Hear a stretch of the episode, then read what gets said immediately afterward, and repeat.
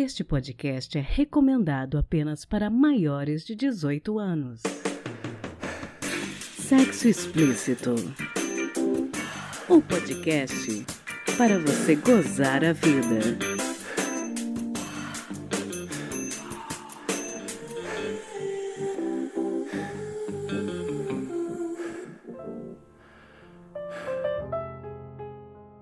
Olá, taradinhos! Tudo bem com vocês? Hoje o episódio vai ser um pouco diferente do que vocês estão acostumados. Hoje nós vamos começar uma série nova chamada Relacionamentos. Espero que vocês gostem. A série Relacionamentos foi inspirada na série Trajetórias do podcast Confábulas. Quem ouve o podcast do Bergs vai entender essa minha inspiração. Basicamente, o que eu quero fazer em cada episódio dessa série Relacionamentos é um bate-papo com pessoas que eu admiro e que eu considero que têm histórias boas para contar sobre suas vidas, com as quais a gente pode aprender bastante. E como este é um programa sobre sexualidade, o fio condutor dessas histórias são os relacionamentos que cada um dos meus entrevistados e entrevistadas tem e teve. Relacionamentos amorosos, de trabalho, de família e aquele relacionamento que é o mais importante da sua vida, o relacionamento com você mesmo. Eu quero escutar pessoas,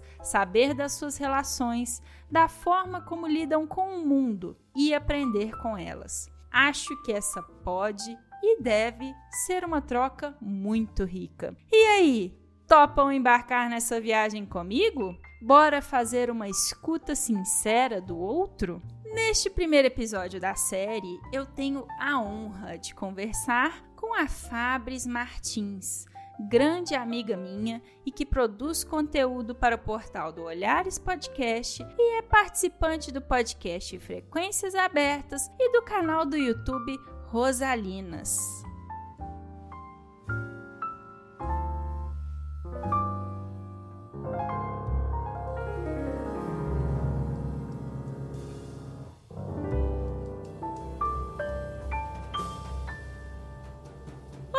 Taradinhos! Aqui quem fala é Priscila Armani e hoje eu estou com uma entrevistada sensacional. A Fabris Martins tem 41 anos de idade, é publicitária e designer. E hoje ela vai me dar a honra de ser a minha primeira entrevistada nesse novo quadro do podcast, o Relacionamentos. Como é que você tá, Fabris? Oi, gente, eu tô bem. A gente tá num processo assim de redescobrir, né, por conta dessa pandemia. Então, assim, tudo é muito novo, a gente não sabe como vai ser daqui uma semana, como vai ser daqui um mês. Tem toda essa problemática, assim, tudo é muito nebuloso, então a gente vai levando, assim, vai sobrevivendo. Assim, igual eu costumo brincar assim, tem aquela, aquela música, então é Natal e o que você fez? Eu sobrevivi. E acho que isso já é a grande coisa. Com certeza. Bom, vamos começar esse bate-papo nosso do começo. Como que foi a sua infância? Onde que você cresceu? Então, eu sou brasiliense. Assim, eu sempre morei aqui em Brasília.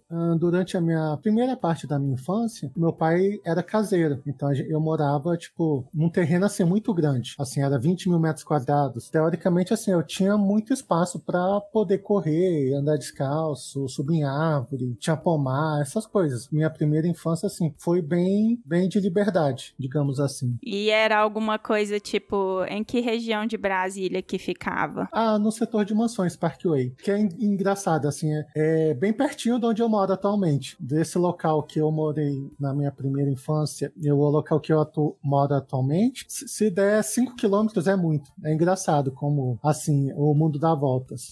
E para quem não conhece Brasília, essa região fica perto do centro, fica onde? É mais isolado? Então, assim, ela fica cerca de 20 quilômetros do centro, do Congresso Nacional. É um setor que antigamente era um pouquinho afastado, mas hoje em dia virou tipo uma grande Brasília, sabe? As satélites foram se emendando, então acabou virando uma coisa só. Fica de, a cerca de 20, 25 quilômetros do centro, digamos assim. E você teve uma infância muito tranquila, mais pé no chão, mais você brincava na rua, esse tipo de coisa? Então, na rua os meus pais nunca deixaram a gente brincar. Uhum. Como assim a gente tinha um o terreno muito grande, aí tinha campo de futebol, tinha essas coisas assim. Você sempre ficava mais mais dentro desse, desse local mesmo, né, local meio fechado. Aí eu tinha mais contato, ah, os meus primos iam pra minha casa, aí a gente ficava jogando futebol, ah, polícia ladrão, essas coisas normais, assim, queimada, coisas básicas, que acho que todo mundo já jogou, bet. Uhum, brincadeiras que eu acho que hoje em dia as crianças não têm as mesmas experiências, né? É, é engraçado, assim,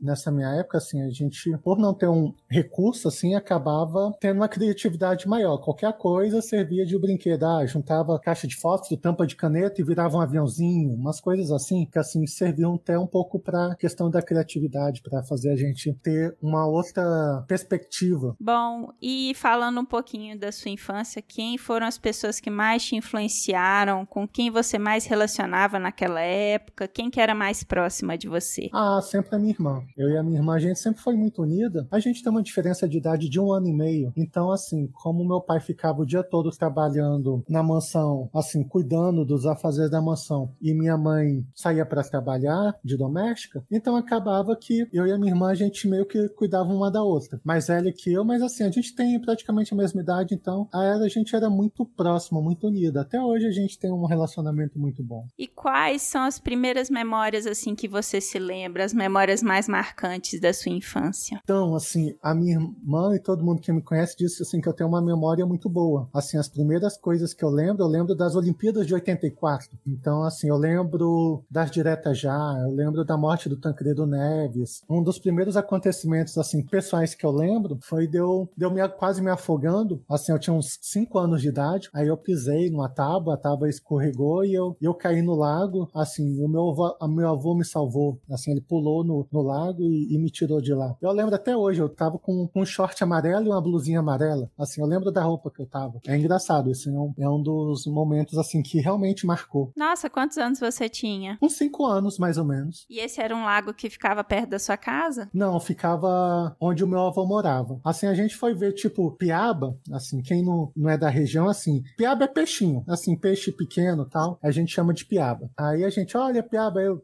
escorreguei e caí, e caí lá no, no lago. Gente, isso deve ter te marcado muito. Ah, é, pois é, assim, eu tenho, eu tenho certo sina com, com essa coisa, porque aos dois anos de idade minha irmã me tirou do, do berço e eu caí numa cisterna. Gente! E aos 10 anos de idade eu tava jogando bola perto de uma piscina que tinha lá na mansão que a gente morava, escorreguei e caí na piscina. Aí eu batia no fundo e voltava, aí eu consegui segurar na borda e sobrevivi. Quando eu, o meu pai foi ver, assim, eu tava cuspindo água do lado de fora. Assim, essas coisas assim que. que assim, eu dei, eu dei trabalho pro meu anjo da guarda, eu confesso. Você foi uma criança arteira. é, eu dei. Eu, assim, nessas questões, assim, até que eu dei trabalho. Em outras nem tanto. Eu era uma criança muito, muito CDF, muito certinho. Assim, eu fugia pra escola. Pra estudar? É, porque assim, o que que aconteceu? Tinha a professora e ela ficou doente. Então, enquanto eles não substituíam, assim, eu fiquei sem aula. Só que eu tava cansada de ficar sozinha em casa, aí eu coloquei meu uniforme e fui pra escola.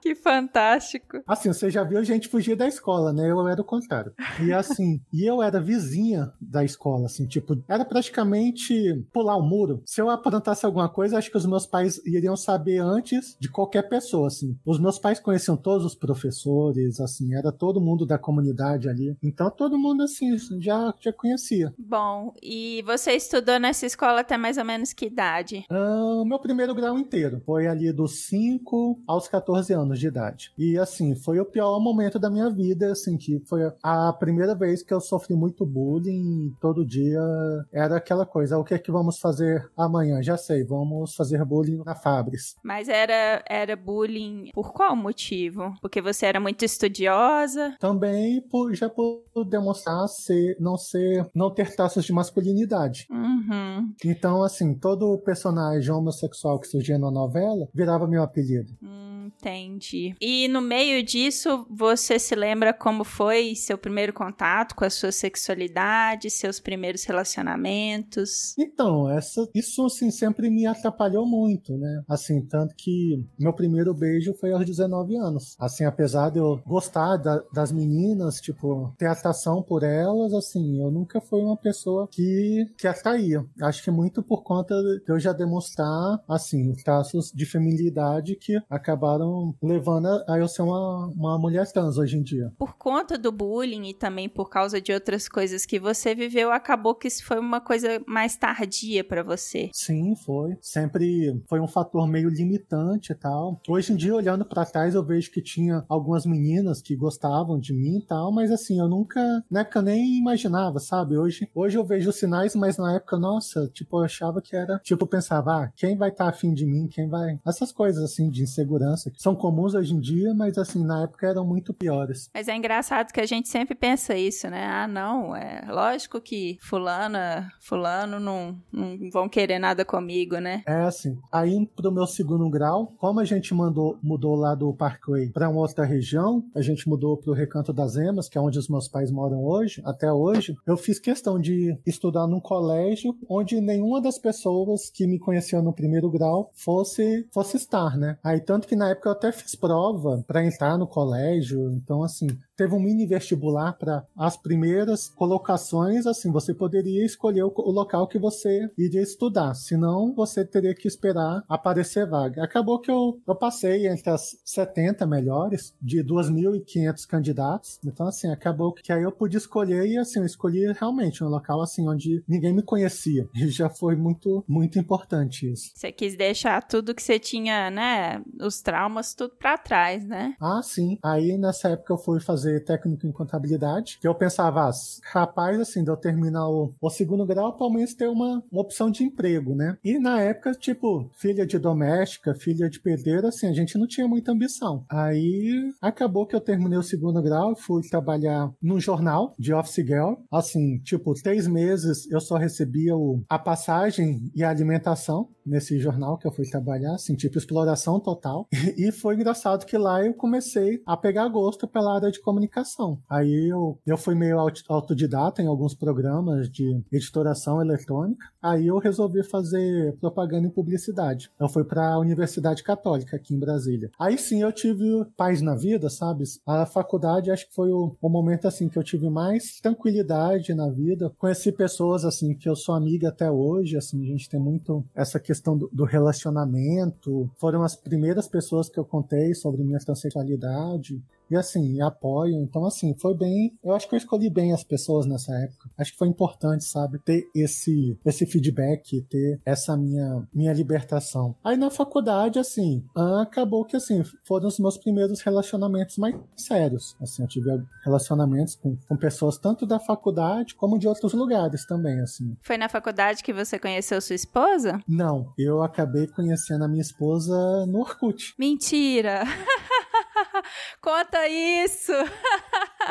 então, assim, tinha salas aqui de, de Brasília, de regiões de Brasília, Asa Norte, DF, não sei das quantas, e numa dessas salas a gente acabou se encontrando. Tipo aquelas brincadeiras beija, passa ou não sei o que, aí ela colocou beija. Aí eu, opa! Aí a gente come começou a conversar tal. Isso foi em outubro de 2000 quatro, mais ou menos. Aí a gente virou amiga e tal. Na época, assim, eu, eu tava em outro relacionamento e a gente sempre conversava, assim. Às vezes a gente conversava por duas, três horas no telefone. Gente! E, assim, de tudo. Política, cinema, essas coisas. Aí, numa dessas coincidências da vida, assim, após eu terminar o, esse relacionamento, que foi um relacionamento bem tóxico que eu tive, eu ligava pra pessoa e, tipo, ela falava, ah, o que que você quer? Tipo assim, relacionamento bem, bem ruim mesmo. Meio que serviu de lição para mim, assim, valorizar as, as boas relações que eu teria pela frente. Aí, por essas coincidências da vida, eu fui trabalhar numa agência de comunicação na Asa Norte, aqui em Brasília. E a Lígia morava a 50 metros dessa agência. Aí a gente acabou saindo, começou a sair, a gente ah, vamos não sei o que, ah, vamos não sei aonde. E, e eu sempre falava, ah, eu não tô pronto para um relacionamento, blá blá blá. Eu acabei de sair no relacionamento, não tô tão bem. E tipo assim, ali já teve muita paciência. E acabou que, que essa de eu não tô pronta para um relacionamento, a gente tá junta há 14 anos.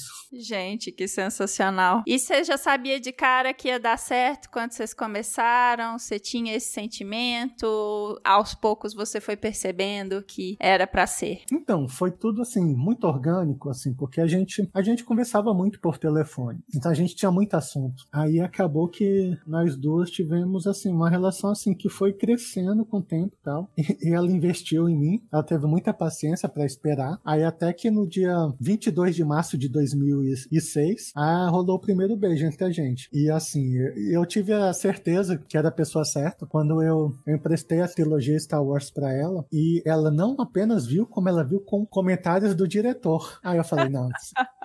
aí pra saber que é a pessoa certa. É, aí eu falei, não, aí é, aí é realmente é pra, é pra casar, digamos assim. Uhum. Bom, é, falando um pouquinho do relacionamento de vocês, a relação de vocês é monogâmica? Então, a gente não se prende muito a rótulos. Uh, eu costumo brincar que a gente tem uma relação semi-aberta. Assim, a gente não tem cobranças tal. A gente já ficou com outros casais, apenas beijos tal, assim. E sem cobrança, assim, apenas tipo, ah, nossa, fulana é muito bonita, né? Eu falei, ah, Sim, se quiser pegar, fica à vontade. Eu sempre falei disso. Então, assim, aí num, numa dessas vezes acabou que rolou. Foi uma experiência legal e a gente, a gente tem essa coisa, assim, de, de sem cobrança, tudo. Eu acho que acima de tudo tem que ter maturidade. E tudo que sempre ser conversado, você tem que, tipo, saber como lidar, assim, tipo, e ser realista, assim, porque às vezes a gente vê tantos casais aí que ficam com ciúme, ficam se cobrando, que talvez se eles chegassem e fossem sinceros um com os outros, seriam mais felizes. A gente vê tanto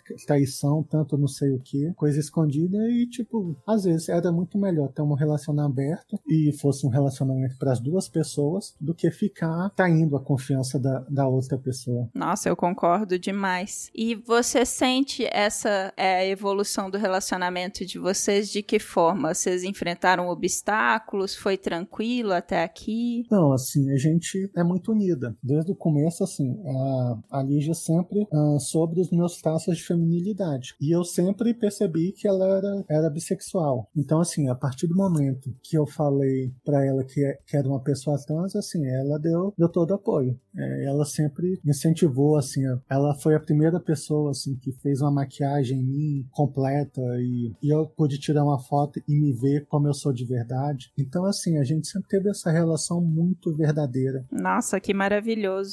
E aí falando um pouquinho dessa questão dos desafios de um relacionamento, quais que são os principais desafios? Qual conselho você daria a outros casais que estejam te ouvindo? Assim, eu brinco que assim, o primeiro dos desafios, assim, é cada uma ter sua própria coberta. Que ótimo. Porque quando você casa, as pessoas têm aquela, ai, dormir de conchinha, não sei o quê, na mesma. Não, cada um tem um jeito de dormir assim. Você, sei lá, durante 30 anos você dorme esparramada e na diagonal na cama. Aí você embrulha a cabeça. Então, assim, às vezes eu vejo assim, umas brigas assim, ah, fulano puxou minha coberta, fulano, ah, eu sinto mais frio que cicrano é um pouco disso que eu falo que é, isso é uma metáfora para os relacionamentos. Cada pessoa, ela tem uma forma de encarar a vida. Ninguém nasceu pregada. Então, assim, eu acho que acima de tudo tem que ter, ter confiança. A Lígia sabe todas as minhas senhas.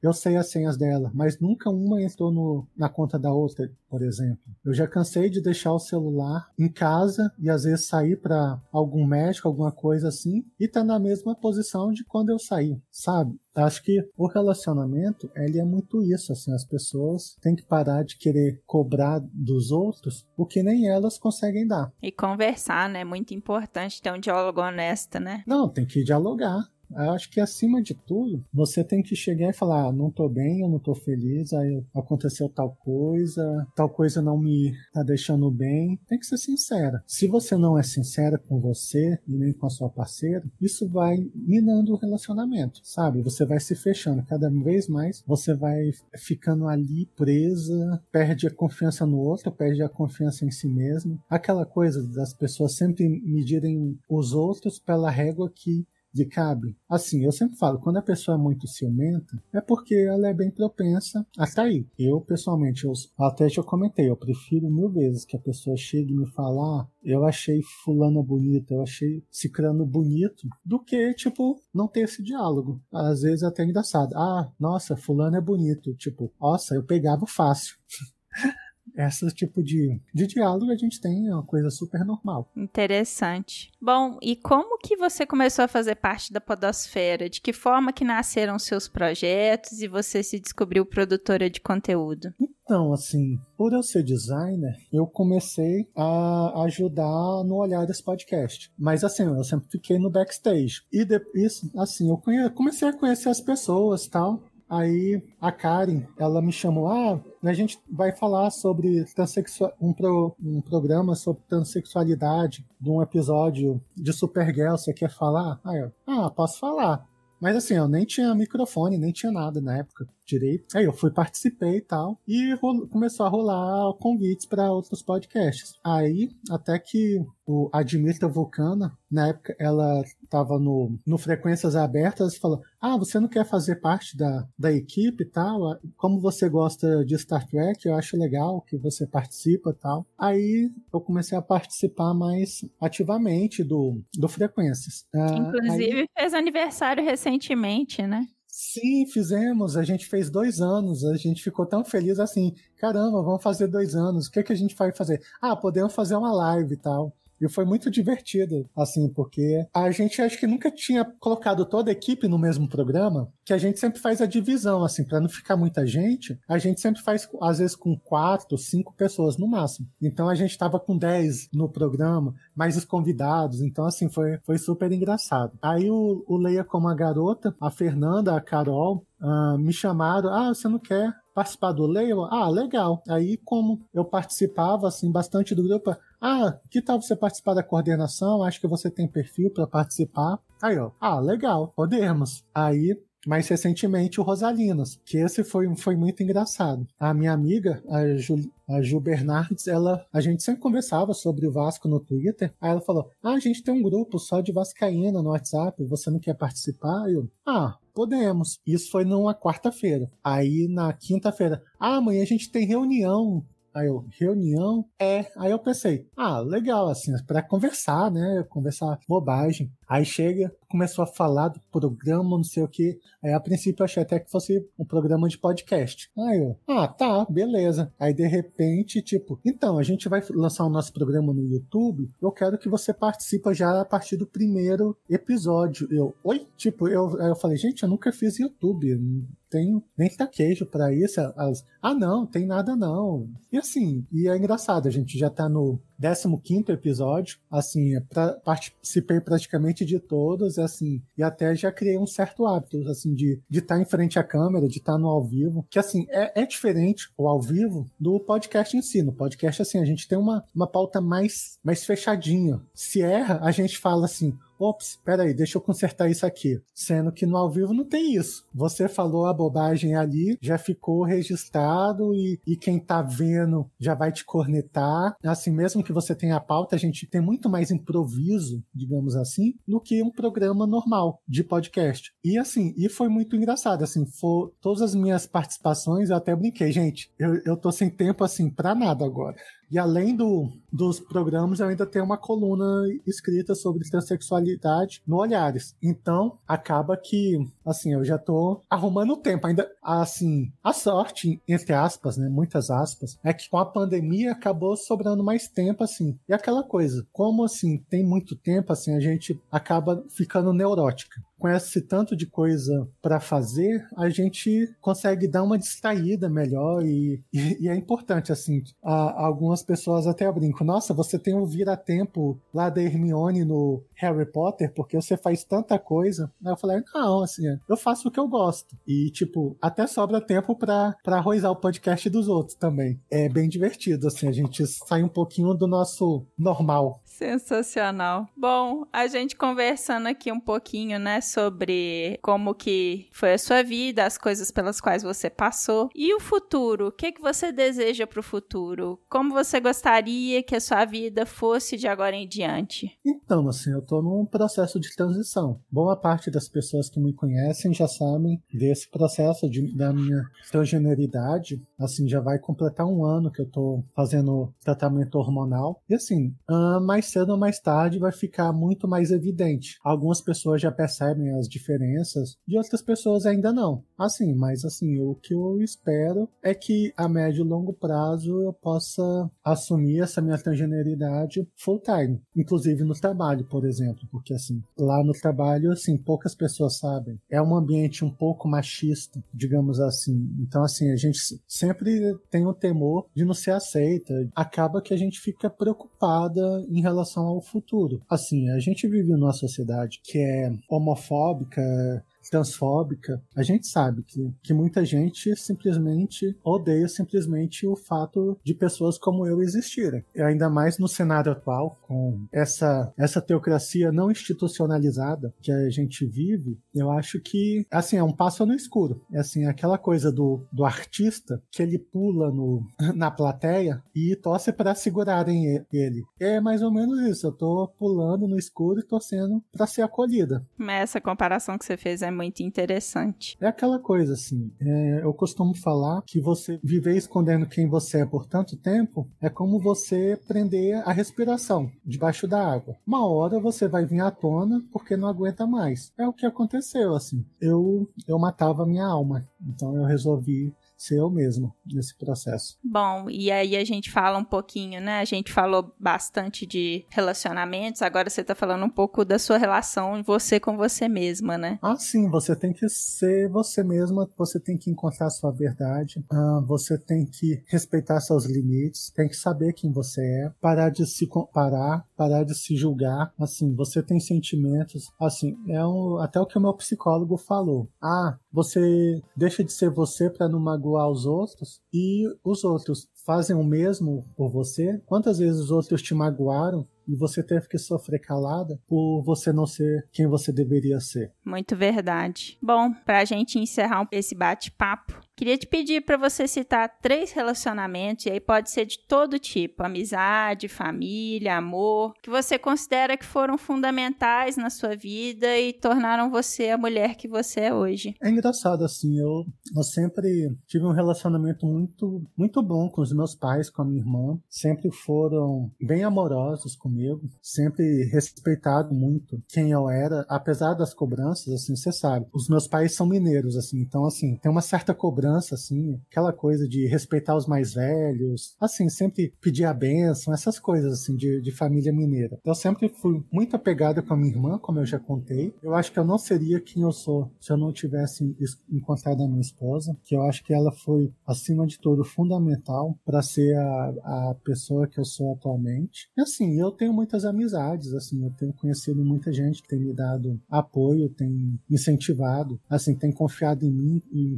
igual eu comentei, ah, escreve pro Olhares, ah, vem participar do tal programa porque a gente acha que você tem perfil. Então, assim, eu sou muito grato a todo mundo, assim, que, que me inseriu nesse meio de podcast, para quem, assim, confia no que eu falo. Às vezes a gente exagera, fala, assim, sai do tom, mas, assim, acima de tudo, eu, eu sou uma pessoa, assim, que, que sou muito grata pelas oportunidades que me deram. O pessoal do Frequências, do Leia como a Garota, do Rosalinas, assim, conseguem me deixar plenamente realmente tranquila em relação a quem eu sou. Isso é muito importante para mim. Eu acho que uma pessoa que começa a transicionar a partir de uma certa idade, acho que o maior medo é da solidão, é das pessoas abandonarem, das pessoas virarem as costas assim. Então assim, a partir do momento que você sabe que você não está sozinho, isso é muito importante. A gente nunca sabe o dia de amanhã, a gente nunca sabe como as pessoas vão reagir, como as pessoas vão encarar isso, achar que, sei lá, que você está tendo um surto curto, sei lá. Mas é, é isso. Eu acho que eu, eu costumo dizer que a, a minha bolha, as pessoas que estão ao meu entorno, elas são muito importantes, elas são muito muito abertas, elas compreendem todo esse meu aspecto. Assim, muita gente que, que já me conheceu após a transição uh, não imagina como foi esse processo, assim, de começar a contar para as pessoas, Tipo, é muito difícil, assim, você começar a se abrir para as pessoas. Bom, eu, eu só tenho a te agradecer por conversar com a gente hoje. Achei fantástico tudo que nós conversamos. E queria te pedir para você deixar os seus contatos, suas redes sociais, os contatos dos seus projetos, para quem tiver interesse em te conhecer melhor. Então, no Twitter eu sou Fabris underline MC. É a rede social que eu mais uso. E a partir de lá, aí tem os links para Frequências Abertas podcast, tem o link para o Leia Como a Garota, também podcast, para minha coluna no Olhares, para o canal do YouTube do Rosalinos. Se a pessoa for vascaína e quiser ouvir a gente xingar bastante o, o time, assim, é o local certo, porque a gente não perdoa, a gente realmente fala mesmo, assim, a gente não, não tem filtro, digamos assim. Mas sempre dentro do limite, né? Porque é aquela coisa, vai que aparece o processinho. Mas a gente tem um pouquinho, um pouquinho de juízo, digamos assim. Sensacional. Eu também vou deixar os links no post, na descrição do episódio, para quem tiver interesse. Muito obrigada, Fabris, por ter conversado com a gente, falado um pouquinho da sua vida e dos seus relacionamentos. Ah, eu que agradeço, assim, essa oportunidade. E assim, isso é a primeira pessoa é muita responsabilidade, assim, a gente nem sabe direito, assim, em que, em que se está falando muito, se está falando pouco, em qual aspecto a gente deve ter mais abrangência. Então, assim, se está falando muito rápido, se está falando devagar. Mas, assim, eu só tenho a agradecer esse convite. Excelente. Se toca.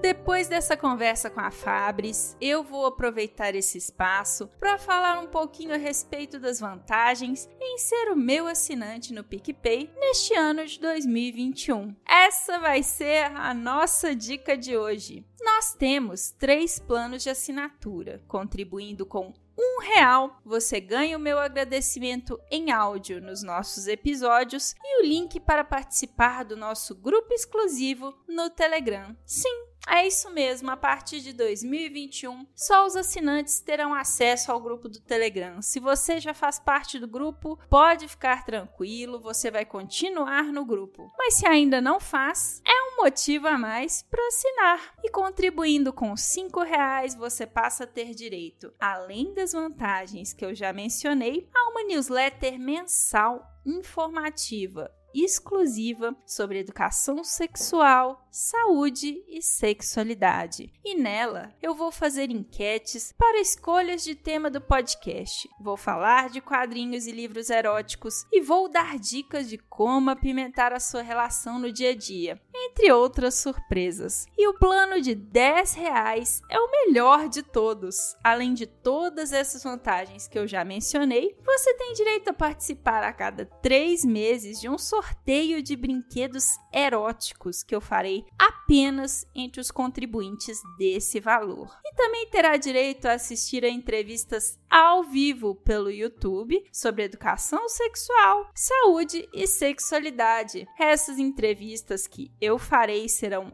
exclusivas para os assinantes e o áudio não irá para o podcast. Prometo que os temas vão ser super interessantes. E aí, gostou? Ficou interessado? Só ir em picpay.me barra sexo explícito e assinar um dos nossos planos. Lá também tem todas as vantagens listadas por valor para você não se esquecer de nenhuma. Bora deixar 2021 mais sexy?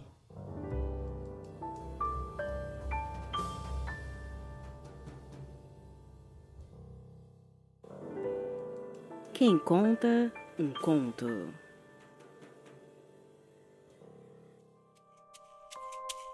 O episódio de hoje está muito especial e eu decidi que o conto dessa semana também tinha que ser. Em maio do ano passado, um dos meus queridos ouvintes me mandou anonimamente um texto de sua autoria, narrado por ele próprio. Obrigada, querido. Decidi então que o primeiro conto de 2021 seria o dele, porque é um texto muito leve e quente, com uma narração à altura. Já tomou seu café da manhã hoje? fique com esse desjejum delicioso chamado Meu Café da Manhã Predileto.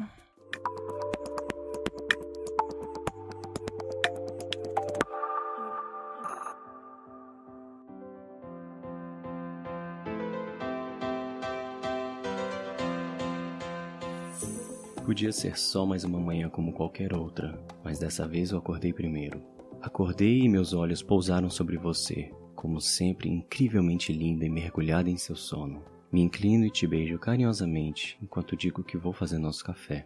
Você finge que ainda está dormindo e rola para o lado, se escondendo do frio em meio às cobertas. Mas eu sei que é tudo cena para me provocar, pois sinto seu bumbum sendo pressionado contra mim. Como dois também podem jogar este jogo, beijo seu pescoço enquanto minhas mãos deslizam sobre suas coxas e passam pelo seu bumbum, e eu sinto você pressioná-lo ainda mais contra meu corpo.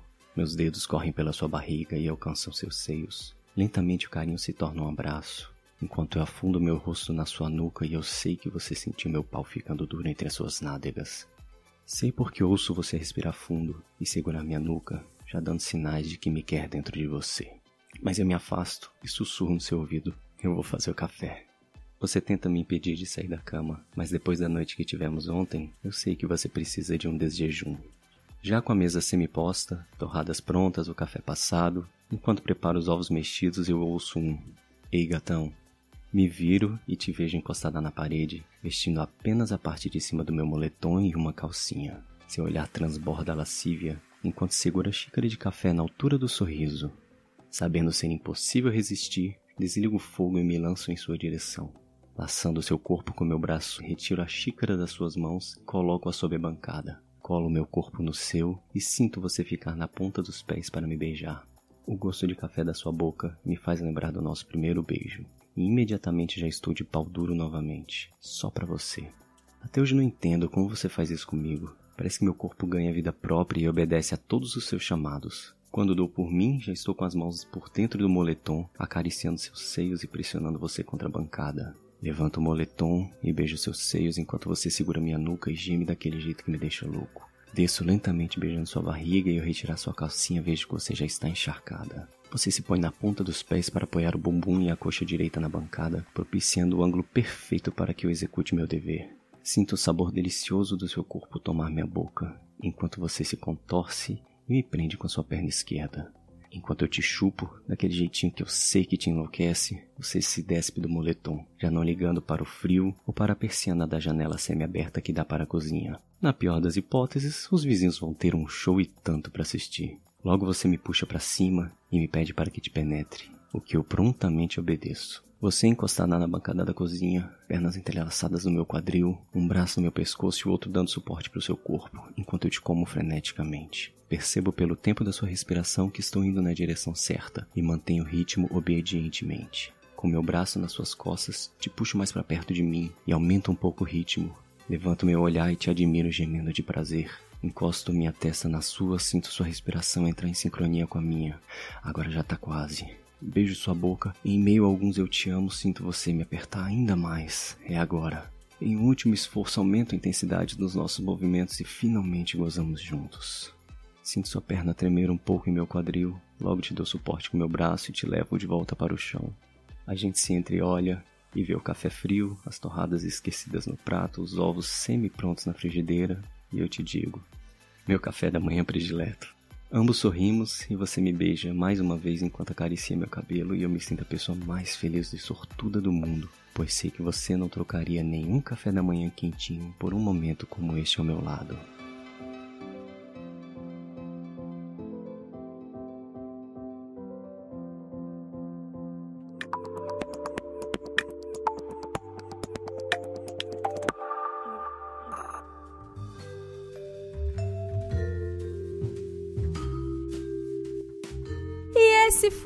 Mais um episódio do podcast Sexo Explícito. Foi bom para você? Com edição e vinhetas dela mesma, Cafeína, do podcast Papo Delas, eu me despeço. Lembrando que todas as informações sobre esse e os demais episódios estão em sexoexplicitopodcast.com.br. Nosso site é o melhor lugar para você ouvir o nosso podcast. Agradecendo aos meus contribuintes dos meses de dezembro e janeiro no PicPay. Mariana Foster, Magno Leno, Tabata Lima, Cleide Fernandes, Guilherme Fioroto, José Victor de Macedo, Raquel Dávila Marques, Ryan Carlos Souza de Lucas, Lucas Lima. Obrigada demais por apoiarem uma mulher podcaster. Estamos no Instagram, no arroba Sexo Explícito Podcast. E você também pode me ouvir em qualquer agregador de podcast de sua preferência, além de Deezer, iTunes, Google Podcast e também no YouTube. E aí, o que você está esperando? Bora gozar a vida? Beijo!